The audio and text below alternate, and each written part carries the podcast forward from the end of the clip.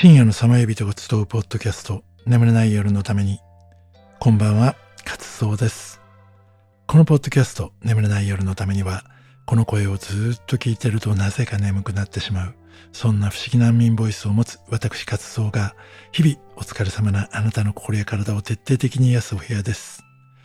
夜寝る前にお聞きいただくのがおすすめなんですが日中の通勤の間に聞かれている方やお仕事やお勉強の合間に聞かれている方もぜひ楽しんでもらえると嬉しいです。途中で寝落ち大歓迎なのでゆっくりくつろいでってくださいね。深夜の寒い人が集うポッドキャスト眠れない夜のために第40夜始まります。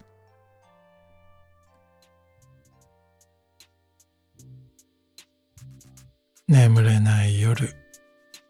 明日の友達の結婚式に着ていく服がなかなか気になって寝つけない夜。こういう冠婚葬祭ってさ、服選びって難しいよな。なんかカジュアルな感じで着てって言われてるけど、このカジュアルってのが難しいんだよ。なんだかんだ言ってみんな無難な服着てきたりさ、え、俺だけ？ってなんかなんないようにしなきゃだよな。もう明日着ていく服が気になって眠れねえ。なんて明日着ていく服が気になって眠れない夜を過ごしたことはありませんか？というわけで今夜は洋服やファッションについていろいろ調べてみました。流行に夢中になってはダメ。ファッションにあなたを支配されてはダメ。その着こなしと生き方によってあなたが誰でどう見せたいかは自分で決めればいい。イタリアのファッションデザイナージャンニ・ベルサーチの言葉です。今、多くの人たちは服をただ寒さをしのぐためだけではなく、自分の気持ちをモチベートしたり、場の雰囲気になじませたり、相手の気持ちを引こうとしたりするために服を選んだりしますよね。この肌の上に服を着るって、例えばペットとか服を着せるときめっちゃめちゃ抵抗したりしますけど、人間だけがむしろ裸で暮らすことの方に抵抗を感じる生き物じゃないですか。昔子供の頃よく考えたんですよね。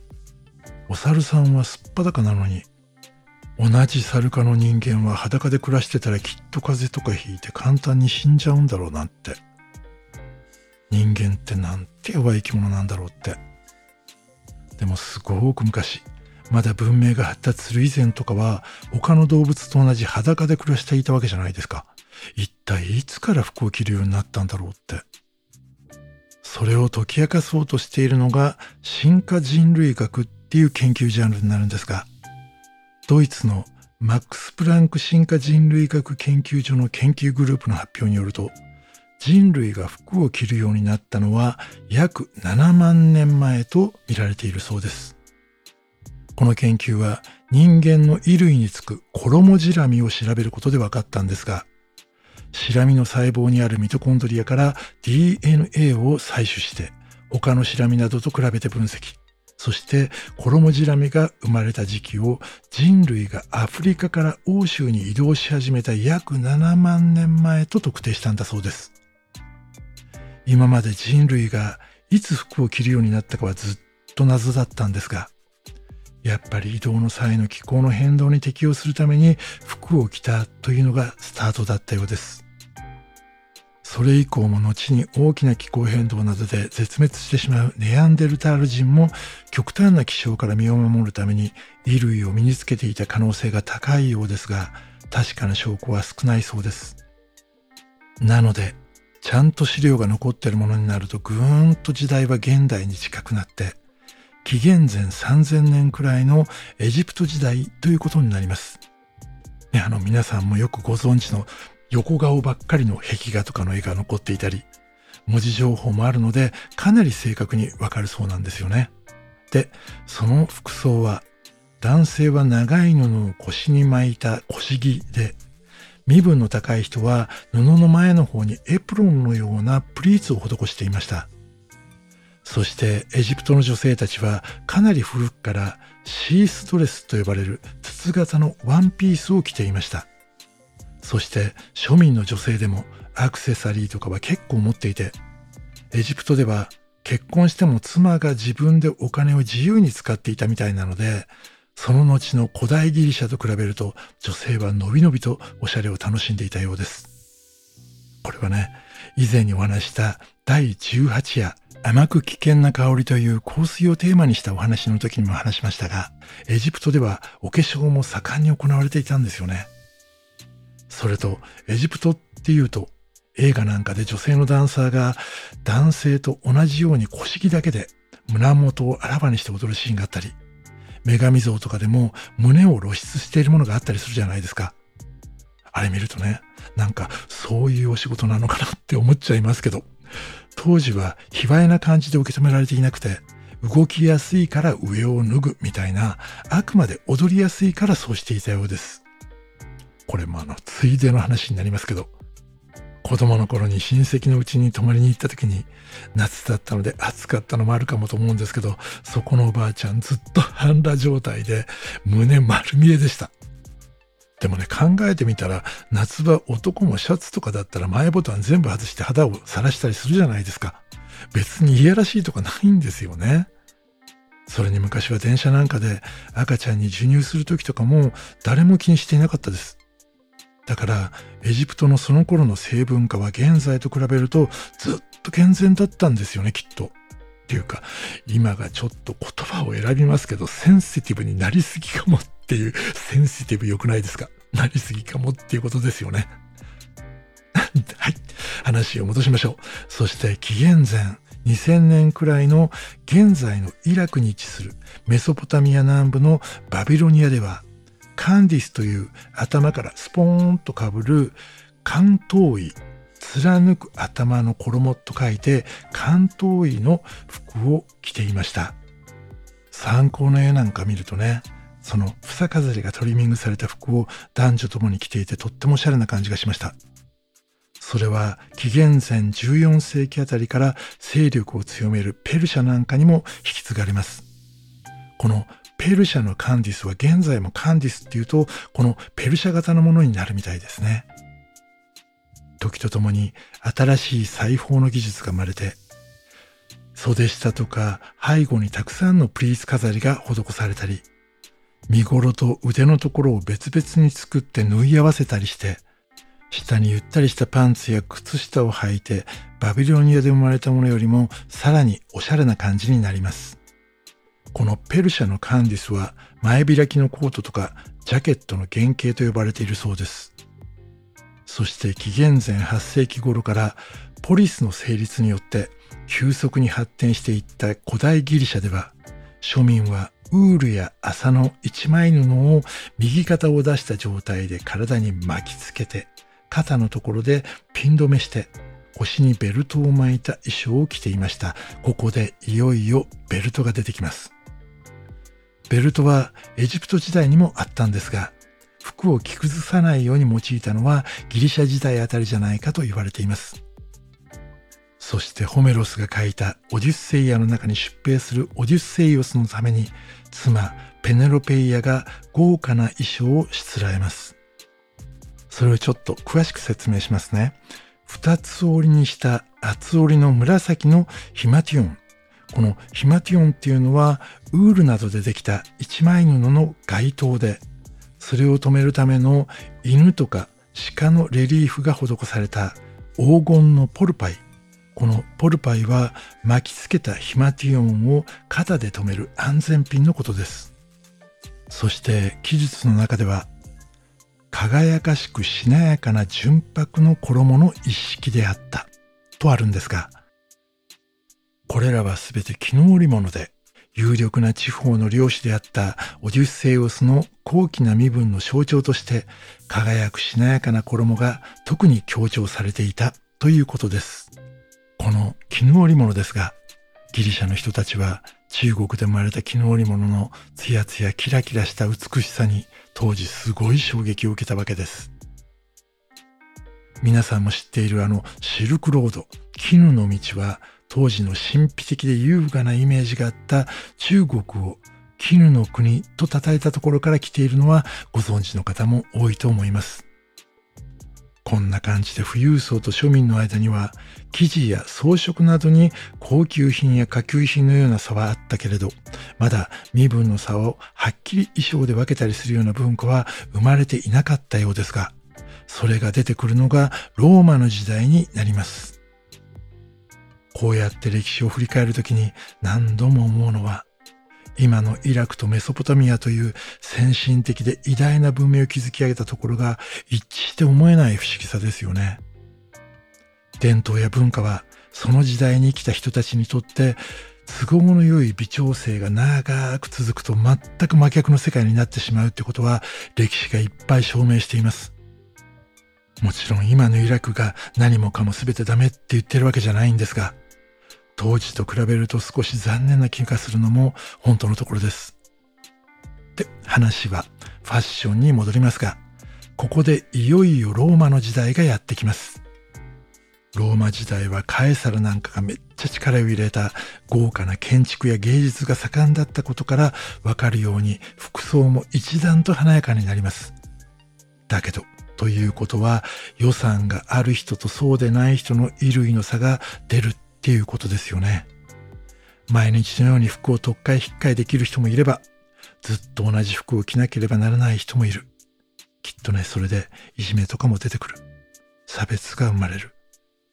その流れも助長して、ローマ時代になると服装は階級や身分を分けるものにもなっていきます。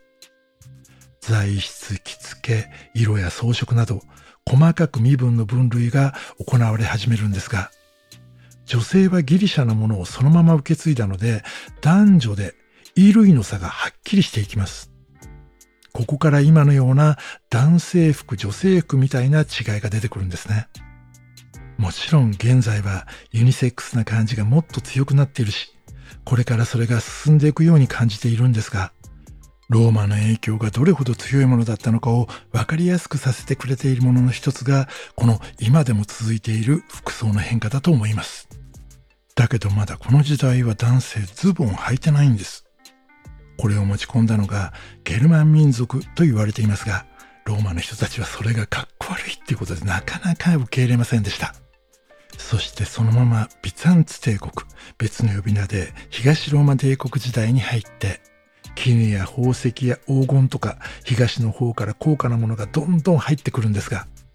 それを金の糸に刺繍して宝石をいっぱい飾ったら服がめっちゃ重くなるじゃないですか。そうすると今までのゆるい感じの服は引っ張られて着づらくなるので、ちょっとタイトな服にならなきゃいけなくなりますよね。その流れに合わせて男性はズボンを履くようになっていくんです。ここからファッションはフランスに流れていき、現代のファッションのスタートを切るわけですが、いつものことですが、ここから先はまた別の機会に。ここからは俺のオリジナル曲を聴いていただきます。今夜お届けするのはショッピングモール。聴いてください。遠ざかる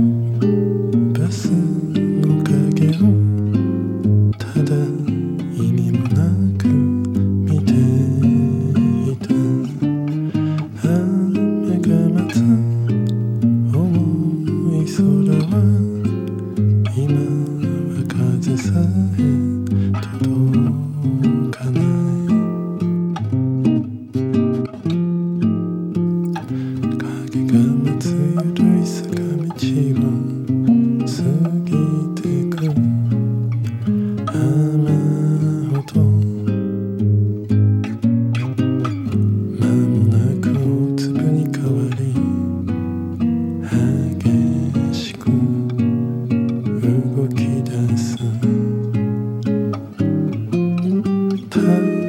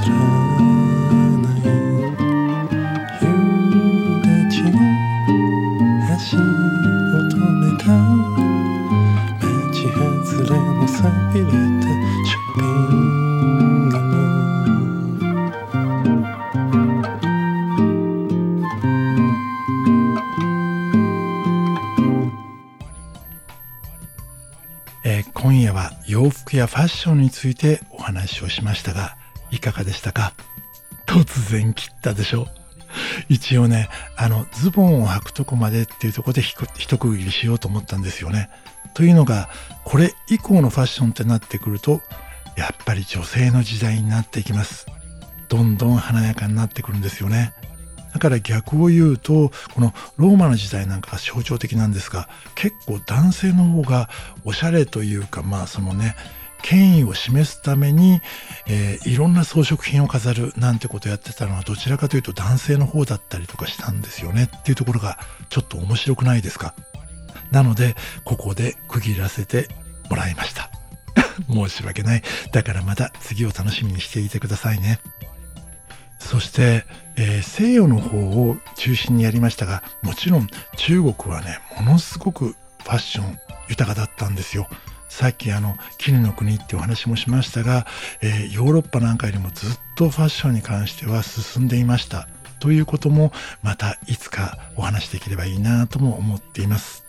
ファッションなかなか面白いですよね。これも何回もやろうと思って挫折したテーマでもあるんです。なので今回の区切り方、これでちょっと納得していただけると嬉しいです。ここからは DM の送り先をお伝えします。まず Twitter とインスタをお持ちの方は、カタカナで活動と検索いただき、そちらから送ってください。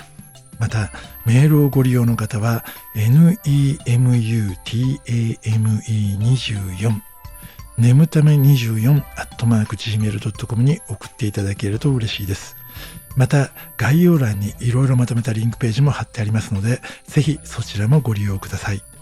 そして概要欄先週も説明しましたが YouTube を始めました。もうご覧になっていただけたでしょうか？このポッドキャストの眠ためとは趣の違った映像が中心の作品になっていますがまだご覧になられていない方はお時間のある時にぜひご視聴いただけると嬉しいです。そしてね今週金曜日になりますが YouTube 版眠ためで俺歌ってます。映像は口パクですけど。音源はね、ちゃんと一人で演奏して歌っているので、特に今回はアカペラなので、とても楽しい作品になっていると思います。お友達や恋人、ご家族、ご親戚の方たちと、総勢で楽しんでいただけると本当に嬉しいです。えー、今週投稿する YouTube 版眠ためをもう一回確認して、俺ももう寝ますので、一緒にいっぱい夢を見ましょうね。そしてまたあなたとお会いできるのを楽しみにしています。素敵な夢をおやすみなさい。